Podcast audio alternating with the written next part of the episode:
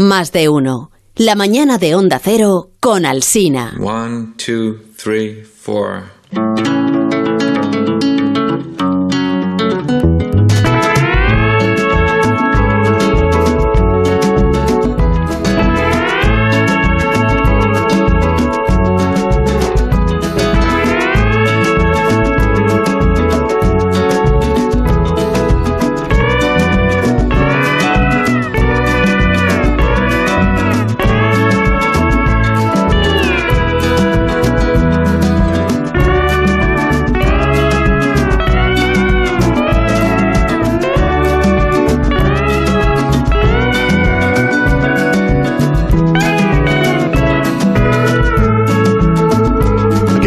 La cultureta de por las mañanas de los viernes. O sea, el nombre de lo de la noche se llama eh, cultureta Gran Reserva. Lo de la mañana es la cultureta de por las mañanas de los viernes en todas las emisoras de Onda Cero, donde donde mí.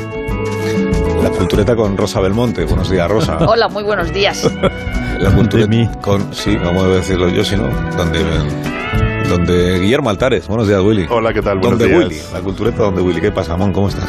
No, que no oía bien los auriculares y me los voy a cambiar y entre tanto Ah, bien, prefiero no asistir a la presentación eh, porque igual estaba denigrando la, la gran reserva como absoluto. los Ondas han En denigrado a la absoluto. gran reserva. Tampoco este año premiados, han dado este los ondas. A mí me dieron, sin embargo, en uno de los que me dieron. Sí. eh, había una Sí. mención a la cultureta, Sí, pero sí. claro, la genuina, la buena, la original, La primera. la, la primera, sí. Sí, me acuerdo que se ponderó mucho eso, ¿no? La No, me acuerdo que os atribuisteis vosotros el mérito de... Pero no era cierto, porque era un... Ese no nos dejaste ir a recogerlo. iba a decir un Oscar. Hemos ido a recoger premios menores en tu nombre, pero ese no, ¿verdad? Recuerdo No, porque que... se exigía presencia. No, y otros también, Si ¿eh? no vas, no te lo dan. Otros también, y no me refiero a uno que nos Está enteraron. Sergio del Molino en línea con este programa radio. radiofónico, sí. Hola, Estoy, Sergio, estoy. ¿dónde, dónde estás? ¿Qué sigues? ¿De gira por ahí o qué? Sigo de gira, estoy en Suiza, en una bella localidad llamada Sofingen, creo que se pronuncia así. No sé pronunciarla bien. Muy bien. Sí, sí. Te están tratando bien y eso, ¿no? Te preguntan por Me la están- cultureta de las mañanas. No se habla de otra cosa. Die, die Kultureten eh, se llama así. Die. Kultureten. Con K. Sí, con K, con K, evidentemente, claro. Ahora sí que oigo bien, ¿eh? Muy Ahora bien, sí. nos alegramos de saberlo. No, hombre. eh, eh, nos tranquiliza Oye, muchísimo, el nombre, que- el, el nombre del de la cultureta matinal es ahora así, el- la cultureta de por las mañanas en todas las que por las mañanas de los viernes. de los viernes, Sí. tal, o sea, es, hay que ponerlo todo así, que, para Sí, que, sí, sí. que para tuitear eso es un lío, ¿eh? Por eso Pero- queda más, queda más todavía fácil estáis en Twitter. Y concreto la cultureta calimocho. Todavía estáis Oye, en oye, Twitter. oye, oye. Además de Twitter hay que quitarse con...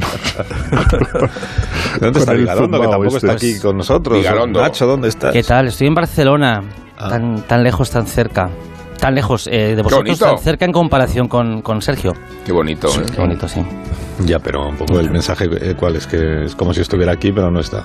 Eh, es como si estuviera con vosotros sin estarlo, pero con el volumen un poco más alto que Sergio, por favor. Bueno, es verdad que a los que estáis fuera os podemos silenciar en cualquier momento. Tengo, trolear, tengo sí, aquí los y dos trolear. botones. Bueno, y a los que El estáis mute de Sergio también, y el mute de Sí, Vigalondo. acuérdate cuánto se irritó Sergio el otro día porque cada vez que Sí, te- sí, intentaba Bueno, intervenir todavía, se le todavía no lo he superado. Todavía. se está irritando no, no, nuevo. no, Escuchamos, no indagues ahí, no porque todavía eso es una idea herida bullying. Ya está No otra vez herida no te escucho, No, no, ya está, claro. Ya me he puesto mal, ya está. Últimamente, ya entro mal. Últimamente Sergio se irrita por todo. Sí. Estoy irritable, sí. ¿Por qué? Sí. Debe ser la edad. O por el artículo de cambios Lucía Méndez, hormonales. a lo mejor. Por el artículo de Lucía Méndez, a lo mejor. Ese no ha Ah, llegado pues a no lo he leído. ¿Qué ha dicho? No, no ha Eso llegado me lo a ha Suiza mandado. Ya todavía se ha no hay- escrito Que le has escrito una carta de amor de eh, 373 palabras. No a ella, ¿eh? Palabras. Pero No, no, a ella, Felipe. Luego te lo Creo que sean páginas y no palabras. Páginas, Si no sería un haiku en vez de un libro. Ah, no, claro, una carta bien breve sería. Sí, una carta de amor. Así es, así es. Pero no es a favor el ¿Ah, sí? artículo, entonces. Sí, sí, a favor, pero Ah, a empieza favor, diciendo... pero, Entonces no, no generéis... enfatiza la carta de Es amor. que estáis sembrando cizaña siempre. Entre... Sergio del Es Molino que la- quiso, quiso ser siempre Neruda.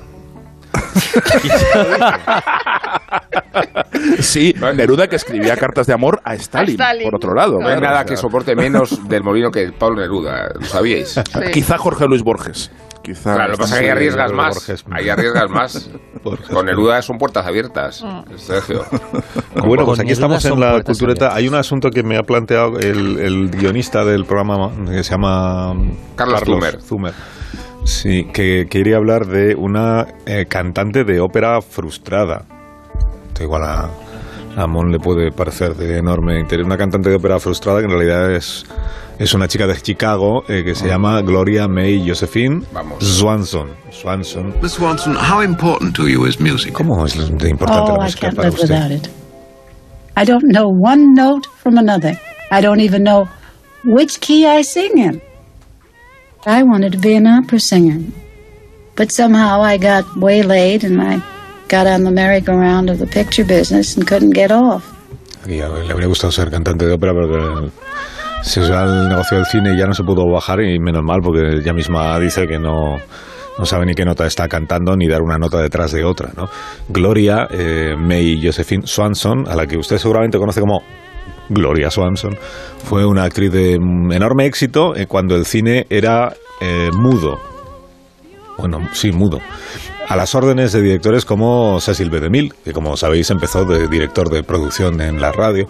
Y cuando llegó el cine sonoro, Swanson pudo también cantar en sus películas. Por ejemplo, esta, esto que estamos escuchando, esta es Gloria Swanson. Le valió la nominación al Oscar este papel, pero el fin de la época muda fue una pésima noticia para muchos eh, actores y para muchas actrices que habían sido grandes celebridades, pero que cuando llegó el sonoro pues no supieron adaptarse. Este fue el caso de Gloria Swanson. ¿no? Entonces languideció con muy poco trabajo hasta que en 1950, y precisamente para reflejar esto del ocaso de algunos de los más grandes actores y actrices del cine mudo, le dio una oportunidad un tal eh, Billy Wilder. Solo quiero decirles que estoy muy contenta de volver al estudio, de hacer otra película. No saben cuánto les echo de menos. Les prometo que no volveré a dejarles. Porque después de Salomé haremos otra película y otra más. Porque mi vida es esta. Las luces, las cámaras y la gente que mira en la oscuridad.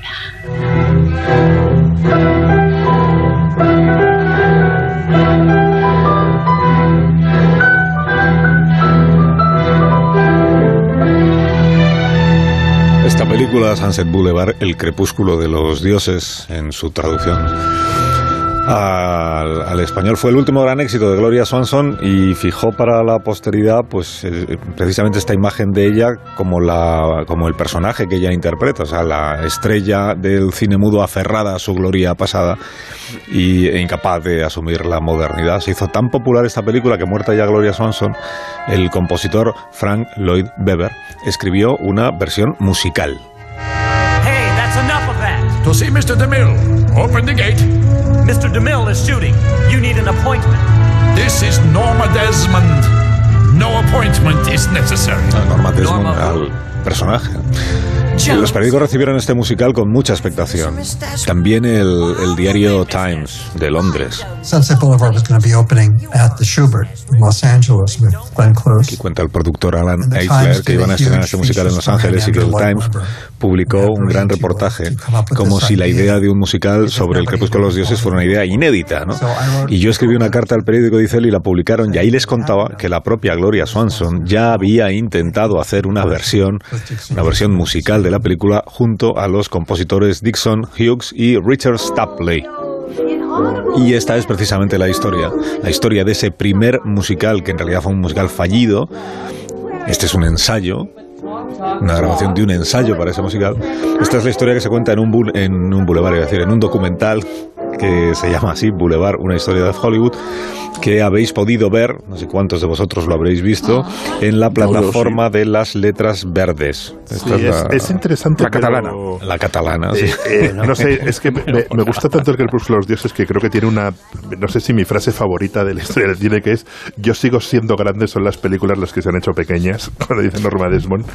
Que, o sea, me, me ha interesado, pero reconozco que no me ha, no me ha apasionado. O sea, lo que sí El me han dado muchas ganas es de volver a ver el, el- el crepúsculo de los, de los, de los dioses. ¿no? Y de repente datos interesantes. No sé, yo no sabía que Gloria Swanson tenía como en torno a 50 años Sí. cuando rodó el crepúsculo de los 50, dioses. 50, sí. Sí, sí, que es bastante impresionante. Porque, 50 muy años. muy- porque empezó muy joven, pero es que era jovencísimo, jovencísimo para interpretar esta estrella en, en decadencia. Y no sé, no reconozco que no me, no me ha enganchado. O sea, me parece graciosa la historia, pero No, la historia es curiosa por, por el, el hecho de ese trío absurdo que se van como gran hermano a vivir a Palm Spring, es decir, cuando hay una, un músico y un ah, autor de letras que además era actor guapísimo británico que había participado en Los Tres Mosqueteros y Sí, en Mujercitas. una estrella fallida, una estrella fallida. Eh, un ¿no? señor guapo que tiene un novio y los dos le proponen una, un, un musical sobre, sobre la revista Time, que se llamaba About Time, me parece. Y ella dice, About "Oiga", Time, About dice, Time. pues, oye, y mejor no será que hagamos un musical del crepúsculo de los dioses. Y entonces se van eh, a Springs a, a escribirlo. Eh, ella habla con la Paramount y dice que le han cedido los derechos. Esos derechos nunca estaban cedidos en absoluto. Es decir, que es la historia de un fracaso. Y luego hay unas cosas en el documental que yo no entiendo, son las llamadas. Es decir, es ese momento en que el, el que está haciendo el documental llama a alguien por teléfono, oye, quedamos tal y me cuenta. Y yo, ¿para qué ponen eso en el documental? Luego tiene dibujitos donde las, las personas hablan, andan como en Mars Attacks, o sea, no andan normalmente, Pero, se pero yo creo que eso es deslizan. para que no sea un documental de, de señor entrevistado en su casa. Sí, de Hollywood. Ah, para meter algún recurso visual, porque- Ya, ya, ya, no, recurso- no, la es muy pobre, Y la historia pobre. de, de Gloria La Swanson. gente debe estar deseando ver el documental, ¿eh? No, a ver, a mí, No, a mí me ha es un gustado. en me ha uno, no se amontonen en la cultureta de por las mañanas. Gloria Swanson La es un personajazo. Y el problema es que, eh, y lo curioso, es decir, que ella había sido una grandísima estrella del cine mudo y además amante de Joseph Kennedy, y ella contaba que viajaba, padre. que viajaba, sí, sí, con el padre, con Joseph Kennedy y con su mujer, hacía viajes con ellos, y ella es una estrella del cine mudo cuando cuando la llama Billy Wilder porque eh, eh, está la rubia, eh, la rubia mayor. La rubia me- mayor. eh, ahora mismo se me ha olvidado como el nombre de Marlon Brando. No, Otra actriz de la su de, misma la época. de te, te alegras de verme o llevas, llevas pistola o te alegras de verme. eh, Ah, ya West. Mae Se, West. eh, se, West West. Se, sinti- se sintió ofendida de que le propusieran hacer, que- hacer un papel de una señora acabada. Pero lo sorprendente es que después de hacer semejante película, Gloria Swanson siguió sin tener ofertas de, de cine. Y ella ya se había reinventado como eh, artista de la publicidad y de otras cosas, ¿no? Es decir, pero eh, por eso se le ocurrió del documental, porque no tenía ofertas de cine. aunque el documental tiene sus cosillas y, y flojea y es. es verdad que es pero pero la historia es muy interesante es hora y media de documental quiero decir que, que es muy eh, merece mucho la pena y yo desde luego lo recomiendo más allá de las pejiguerías que le podamos poner y del protagonismo que quiere asumir el autor del, del documental poniéndose a sí mismo como investigador y escarbando en cajas y esa cosa un poco meta meta investigadora que, es, que se lleva ahora tanto y demás Eh, creo que eh, son cosas que sobran pero la historia las historias que cuenta porque son varias las historias que cuenta el documental son interesantísimas. Al final a mí la que menos me ha interesado casi es la de la propia Gloria Swanson. Me ha interesado mucho más la de la de Richard Stapley que es el, el actor este El que el guapo inglés que intenta ser una estrella y que intenta buscarse la vida de eh, siempre de alguna forma y que cree que este musical va a ser pues su gran oportunidad, la que va a dar el, lo que va a dar el bombazo y como tampoco funciona, también te cuenta el documental la, vida de los tres protagonistas después de- del fracaso, ¿no? Y, y es interesantísimo la, la historia de este de este eh, actor que tenía este novio Dixon Hughes que, que no reconoce su homosexualidad, que luego se casa varias veces, que, que tiene, tiene una, una, una historia eh, que luego al cabo de los tiempos, eh, al cabo del tiempo se reconcilia con Dixon Hughes después de, Hughes después de haber acabado como, como el Rosario de la Aurora y acaban los dos, los dos viejetes eh, juntos y demás como como dos eh, dos eh, detritus de Hollywood no dos dos, dos dos- sí sí es verdad. Dos dos, dos es, es verdad, lo- los, lo- ni siquiera Hasbin, ¿no? De los- de- de- Starsky y Hutch, qué bueno. Como dos. Parece un chiste de, Gavilo- de, de Vigalondo. De Vigalondo. No, la verdad. He hecho la verdad conseguidos, que sí. ¿eh? Y, y, y esa historia a mí casi me interesa más que, que la de, que la de Gloria Swanson y que se transforma en Norma Desmond, Sí. que me parece que es un poco forzado, porque intentan demostrar en el documental que, eh, que Gloria Swanson, eh, después del éxito de Sunset Boulevard, se convierte en su propio personaje un poco como Eso Vera es. Lugosi se convierte en Drácula. Y eso es atractivo, pero creo que es lo menos interesante. Al Para final es mucho más defender, interesante habéis visto la- lo- que- lo- los secundarios. para defender el documental, Sergio alude a lo secundario, a los, a los, a los, a Claro. a los subalternos, que es A una los forma personajes poco... Yo creo que tiene razón, muchas veces son muy si puedo hablar yo, si podrá A tener razón, tramas, pero sí. como estoy hablando yo, pues podrá tener razón o no, pero que... Ya, pero que Gabil- eh, Gabil- eh, Vigalondo Viga- tiene que... Sí, pero es que estaba hablando, ¿no? estaba yo en el uso Bueno, de, sí. de la palabra. Pues venga, concluye. ya. Pero si no he empezado. no, eh, creo que eh, en efecto, eh, los- si los subordinados y los subalternos lo interesante, estamos colocando al documental en su sitio. Eh, y además es curioso porque Steven Sondheim estuvo cerca de hacer eh, el musical como tal y se fue malogrando porque fue Billy Wilder el que desaconsejó a Gloria Swanson hacer un musical sobre ella porque le dijo tú lo que tienes que hacer es una ópera como si la ópera fuera una dimensión donde su tragedia o su paradoja tuviera más sentido. Un poco traviatesco esto, ¿no? De, Mm. de la mujer con años que quiere, que quiere... ¿Cómo ha sido eso, por favor? Rinasco, eh, de verdad, eh, eh, yo creo que Verdi lo escribió con un poco más de esmero. y, y- y luego es curioso porque... no, porque eh, la, la película tiene una banda sonora extraordinaria de, de Franz Wassmann que gana el Oscar y él tuvo también la inercia, la intención de eh, darle más sentido a, a- a la propia banda sonora, convirtiéndola en algo más. Eh, tenía mucha experiencia como compositor. eh, bueno, se lo van a decir a Hitchcock, ¿no? Y, y llegó a ganar dos Oscars.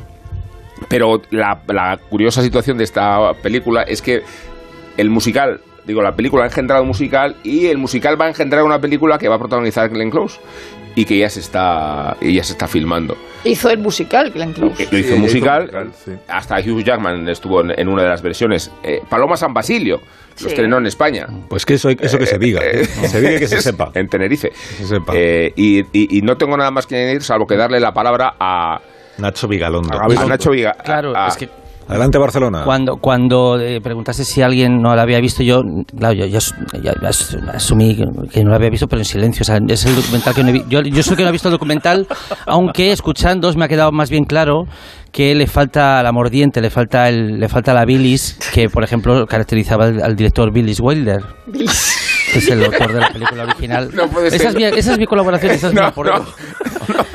No y que me gustaría que la película pagada, Sunset Boulevard transcurriera en Donosti. No, sé qué puede, no puede ¿Cómo has dicho? Eh, Billy Wilder en serio. Billy- Que, que Sunset Boulevard se grabara en Donosti, has Claro, dicho. Sunset Boulevard. Ya no sé. Vale, Sunset. O, o No es en, necesario. o en los Y que- polígonos, y que- o los en- polígonos o en de San Sebastián de los Reyes yo, vi, yo me dijo que de lo que íbamos a hablar es de la película de la familia Monster, entonces bueno, tendré No, que íbamos a hablar de tu película, de hecho. ¿no? Sí, de la tuya. Oye, pero. Ah, te pero vas a enterar.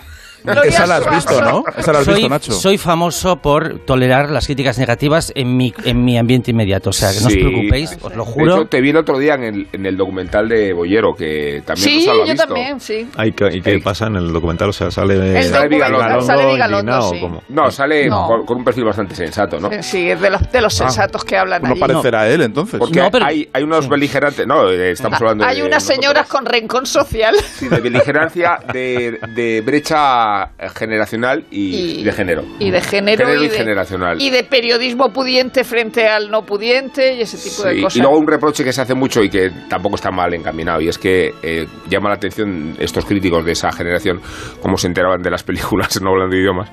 Bueno, no digo cuando iban a Venecia, que más o menos uno se puede orientar, pero cuando van a Berlín y se la subtitulan una película coreana en alemán o en Oye, inglés. aquí, aquí se entiende todo, ¿eh? Yo llevo unos días por aquí y se entiende Ya lo todo. hablas perfecto. Si pones oído, si Sí. pones oído e y empeño, se entiende todo. El alemán muy fácil. el alemán Ya lo sí. sabes Muy fácil. que- y leído, ya te digo, leído. ¿no? Impasible. Prácticamente. Lo Es posible incluso impasible. que entraran a ver una película distinta de aquella que ellos pensaban que iban a ver e hicieran Sí. la crítica de una película que no era la que habían visto. Exactamente. Posible. Yo- Ahora tengo- dentro de un yo- rato voy a ver a Oti y se lo voy a preguntar. Yo tengo una lista de, de críticas de Boyero que se corresponden con el tráiler de la película.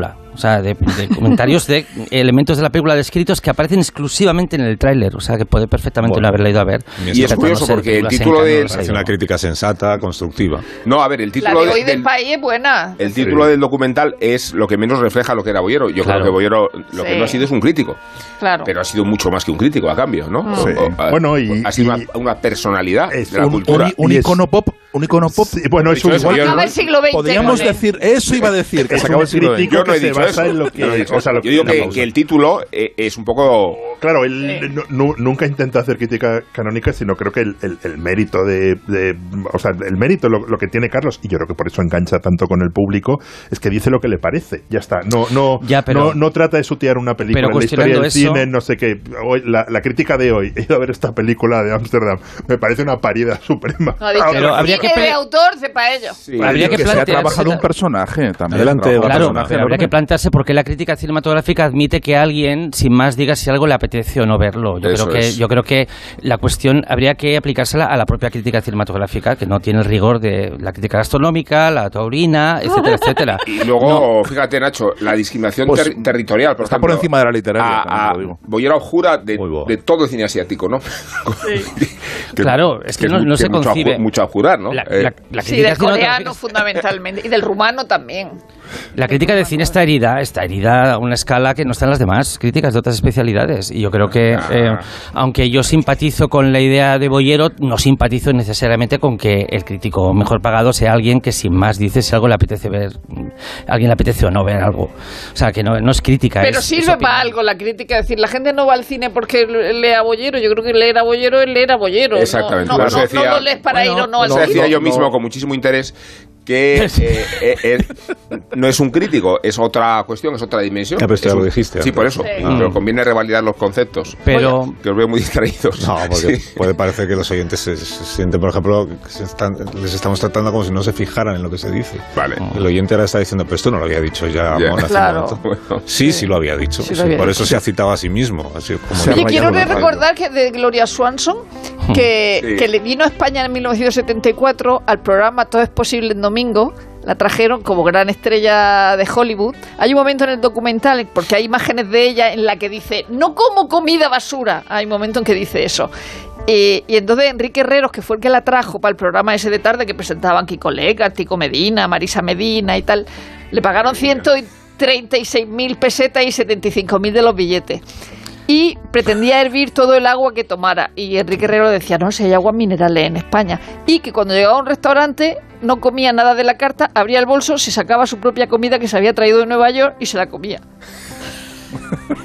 Y que llevaba Así una... ahorro, O así tenía un ahorro bolso enorme. Está Sí, bien. vino con su un bolso propia enorme, comida. O Oye, comía así- poco. O así tenía un bolso se enorme hacen- o estuvo pocos días. Es que lo- Así se hacen las fortunas. Así Claro. se compra uno una mansión en San Qué Boulevard. cosa así. sabe Rosa que no Si no, ¿verdad? es que son cosas de Enrique Herreros que sabe tanto del cine español y Así de es. la Bueno, gente eh. Gabilo- Este eh. Gabilondo. Vigalondo está Sí. esperando, está esperando a saber si habéis visto historias para no dormir. Yo sí, yo sí. Pues sí, yo también, yo también. Que si sí queréis, o sea, apago el micro y pongo Sí. la radio y Se así llama. La Alarma, Pues el no, suyo. Está en presión Amazon tenerla Prime. ¿Se ha estrenado ya o la habéis visto Hoy, me parece que se estrenaba hoy. Se estrena hoy. hemos visto privilegiados con marca de agua y todo. Pero así, creo que se estrenaba hoy en Amazon. Se Luego, estrena hoy, luego ya pasará Ya está, ya está en. Amazon, sí. Se estrena hoy en Amazon. Pues ahora de- enseguida a la vuelta de esta pausa revelarán los culturetas si le recomiendan a usted que está esperando consejo para este fin de semana ver historias para no dormir o por el contrario recomiendan ver el capítulo de historias para no dormir que dirige Nacho Vigalondo. Si queréis me voy, en dos serio. opciones que se plantean esta mañana.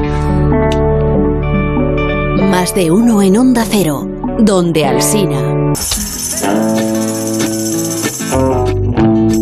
Más de uno en Onda Cero, la mañana de la radio.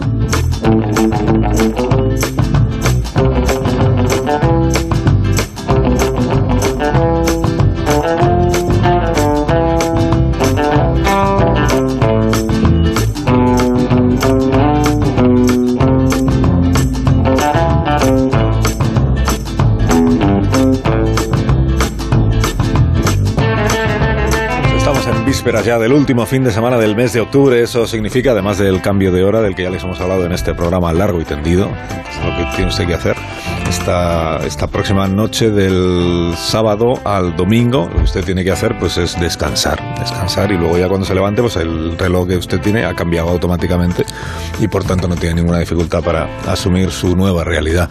Además estamos en vísperas de Halloween y con tal motivo la Cultureta Gran Reserva esta noche va a regalar calabazas entre sus eh, oyentes, ¿no? Sí, claro, no te jodes. Pues es bonito eso, Esa es nuestra fórmula de atracción. Nosotros vamos con cu- cultura de muchísima profundidad. Bueno, ya, pero la- Vamos a hablar de Dylan Thomas, vamos a hablar del autoexpolio del patrimonio español. Nosotros tratamos asuntos de muchísima enjundia y de pues, un muchísima poco el origen de las profundidad. tradiciones, ¿no? Vamos a regalar calabazas. El origen de Halloween, la víspera favor. de todos los Yo soy santos. muy partidario de Halloween en todo caso. ¿eh? Sí, sí. Bueno, Sí, pues yo hubo un tiempo. Yo adoro la bandera americana. Hubo un tiempo en el que no teníamos Halloween en España, ¿no? No teníamos Halloween.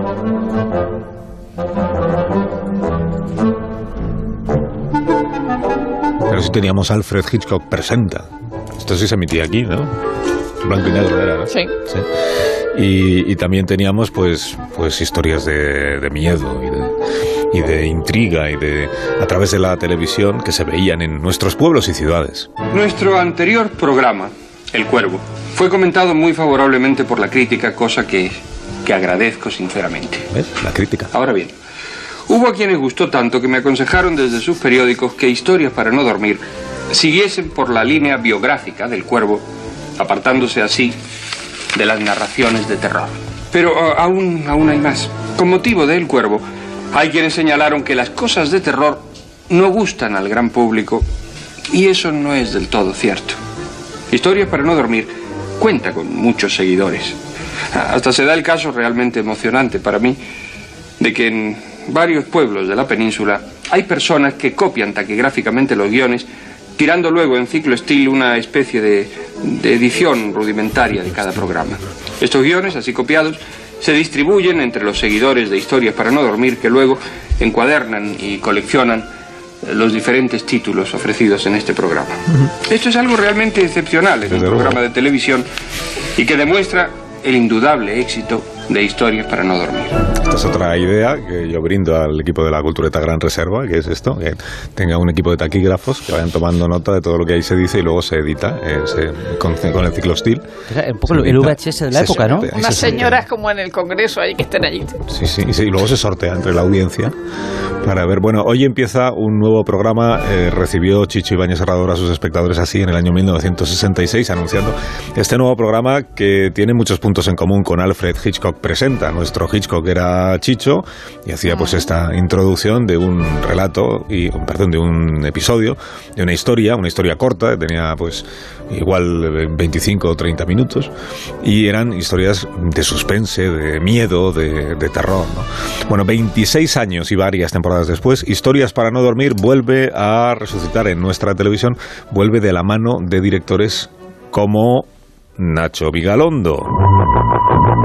Yo creo que ya está claro que el mundo se ha ido a la mierda y que a partir de ahora vamos a tener que inventar las reglas sobre la marcha.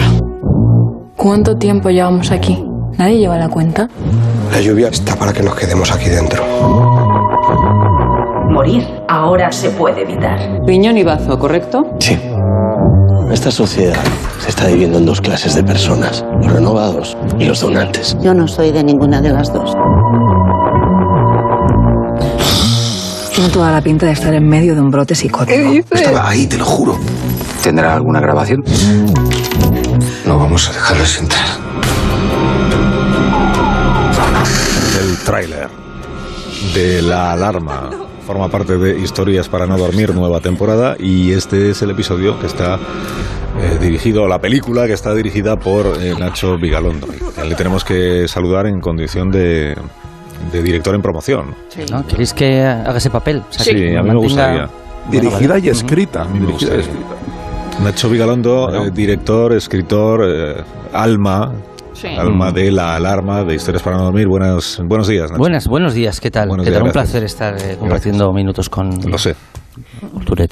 Cultureta. La cultureta de las mañanas. La- Las mañanas, sí. A la de la noche te- no te han invitado Eh, no, para hablar de tu película. No, y eso que estoy plenamente dispuesto a hacerlo. Vamos, este, tengo las horas libres, puedo llevarles huesitos de santo Lo podíamos rebautizar la cultureta para no dormir. y eh, cultura para no dormir. Y de hecho, bueno, estoy dispuesto a transcribir eh, con el ciclotímicamente todo lo que se diga allí. ¿Cuántas veces le han preguntado a usted ya a estas alturas, Nacho, eh, si esta alarma, la alarma de 2022, reproduce fielmente eh, la alarma de 1966. me Exacto, es la pregunta que siempre se repite de forma metódica, de forma inalterable. No, no, no repite el guion original porque creo que nadie quiere eso realmente. O sea, no, no hay una demanda real por actualizar eh, fielmente las historias originales porque las historias originales están disponibles, se pueden ver, no tiene sentido hacer una labor de repetición.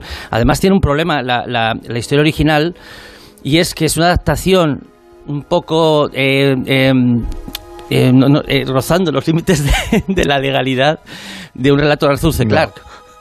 Se llama Centinela, que es un relato. Vale. Pues claro, si, si, si leéis el... Claro.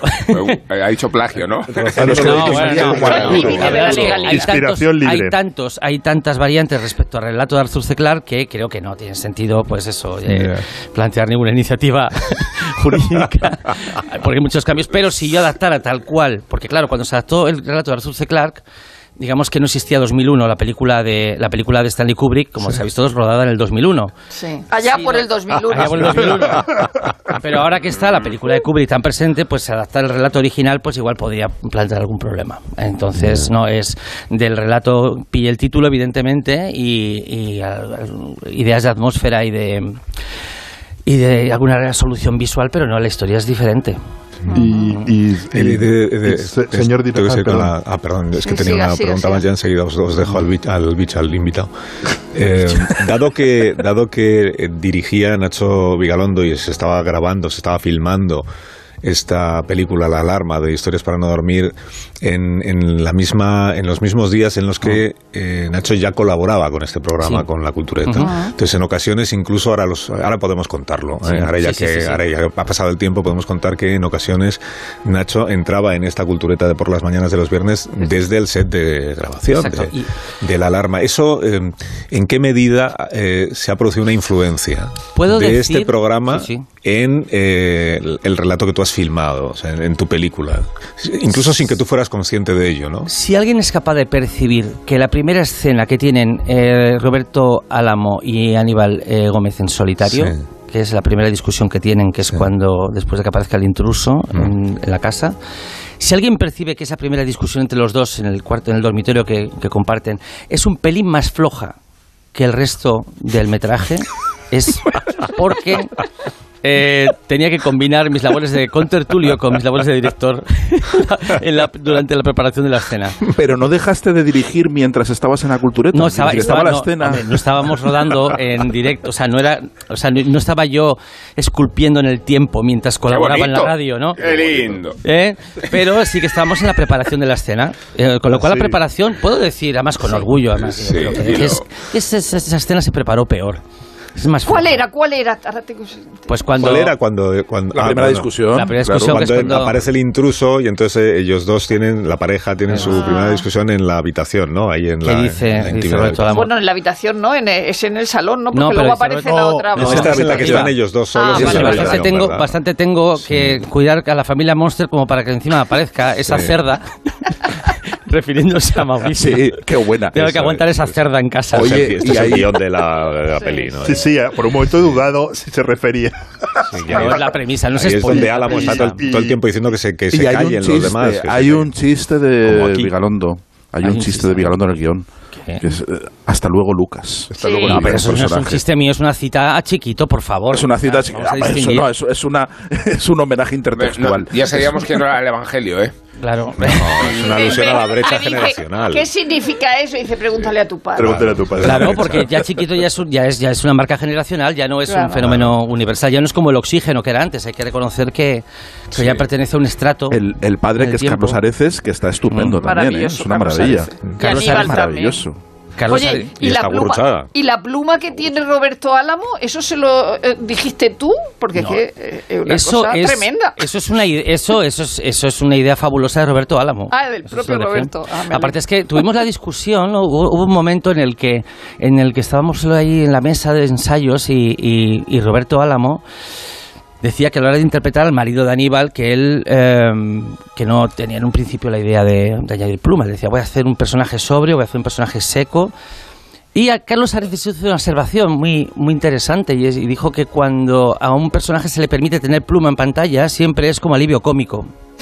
Pero que nunca, nunca, nunca la pluma se, puede- se asocia a un personaje que tenga eh, una dimensión más dramática, más seria. Ujú. Entonces ya ahí se quedó, yo creo que se, se quedó pensando ahí Roberto y nos vino al rodaje con esa especie de pluma maravillosa de la que, de la que él debería estar muy, orgulloso. muy y yo también. elegante, Sí, sí, muy sí, elegante. sí. Además, es un rasgo maravilloso. Le da una dimensión al personaje, un vuelo Entre los, impresionante. entre los heterosexuales con pluma y los homosexuales sin pluma, el capítulo es un caos. O sea, es una especie de menestra, de menestra de gestos de la que estoy particularmente orgulloso. Oye. Nacho, ¿y el, ¿y el objeto inquietante que aparece en, la, en el capítulo? O sea, Mm. ¿cómo se te ocurrió? Es decir, ¿de dónde sale esa forma del...? Pues tengo que decir que en el guion, tal y como estaba descrita esa pirámide le- levitante, era un rollo. O sea, yo, yo lo que tenía en mente era un... O sea, yo no tengo capacidad para... No sé, como esos directores que ya tienen claro el arte de la película cuando escriben. O sea, yo estaba, bueno, dije una cosa como más de pe- pe- película de Christopher Nolan, un rollo, una cosa oscura. Y fue con Javier Alvariño, el director de arte, el trabajo con él, en el que es- dándole vueltas, pues hubo un momento en el que él dijo, oye, esto no, esto no es, esto no es aburrido. Pensamos en algo más colorido, que parezca un juguete. ¿Por qué? ¿Por qué asociamos a la vida extraterrestre a la sobriedad cuando ellos también tendrán sus juguetes y ellos también tendrán sus códigos cromáticos para expresar la alegría y, y el cachondeo? Y, y todo el que haya visto la película sabe que la alegría y el cachondeo externo para nuestro pesar, pues es una de las ideas centrales de la historia. O sea que Sí, tiene, tiene- tiene un toque un poco funny games, ¿no? De, de Haneke. de Esa, Es como, como el Alexa de El silencio, and el Years. silencio de Vigalondo No, ante la pregunta de. Sergio es de una elocuencia. Es como el Alexa. No, hombre, no, sí. Hombre, no, en el sentido de que, de que vienen, hay, hay unos, unos invasores que, que, en fin, que Sí, están, sí. er- er- un montón de gente encerrada en una casa. Sí, no más. Sí, yo, yo le quería preguntar por eso, Me he quedado- señor, señor Vigalondo. Tengo una el- pregunta fácil y, un- últimos y una difícil. Le he dado que pensar, le he dado que Y un pensar, chiste, ¿no? Nacho. No, un chiste no, no me salen. La, la pregunta fácil es cómo, cómo fue trabajar con, con Gurruchaga y cómo se te ocurrió rescatarle como actor. Y la pregunta, esto es, si en algún momento dado, claro, actualizar eh, historias para no dormir es también actualizar lo que nos da miedo, ¿no? Los, los terrores. Y hay una cosa que es verdad que es, que, es tan- que es interesantísimo en la película, que es esa especie de terror indeterminado, de lluvia, de algo que nos obliga a estar encerrado con personas con las que no queremos hacer, que responder el con la que no Nicolás. queremos Manda es- estar encerrados. Es, es- o sea, ¿eso cómo se te ocurrió? ¿Por, Pues por la pandemia, por el cambio climático, Sí, por, por... O sea, que ¿crees que refleja un terror muy contemporáneo Pues cinco segundos un miedo muy contemporáneo? Claro, pues muy rápido. Gurruchaga, no, yo no le rescaté para el personaje, sino que él rescató al personaje. Eso, eso primero. Segundo, Gurruchaga es de esos actores que no solamente te hace muy feliz a ti como director, sino que hace, está muy contenta la gente de peluquería y de vestuario. Ojo, es importante. Porque hay muchos actores que contigo son maravillosos, pero luego sabes que a la, a la gente del equipo les tratan, pues eso, como a vasallos. Y hay que decir que Gurruchaga fue alguien de quien se enamoró todo el equipo. Pues hasta aquí. Ah. Y, lo, y, lo dem- y lo demás, pues bueno, pues ya sabes. En el próximo programa de La Cultureta seguirá nuestro invitado, don Nacho Vigalondo, respondiendo a preguntas sobre su película La Alarma en Historias para no dormir en Amazon Prime. Hoy es el estreno. Es el estreno. Sí, muchísimas gracias, eh, Vigalondo, por su presencia en la, en la Cultureta. Muchas gracias. Muchísimas gracias. Que tenga un día estupendo. Besitos. Gracias. Da juego el invitado. ¿eh? Sí. Bueno, en cuatro minutos llegan las noticias de las 12. Esta noche os escuchamos a todos en la Cultureta Gran Reserva. Adiós Rosa, adiós Willy, adiós, Sergio, adiós Hasta el lunes. Adiós. Adiós. Hasta esta noche, sí. Hasta el lunes, bueno. Más de uno. En Onda Cero.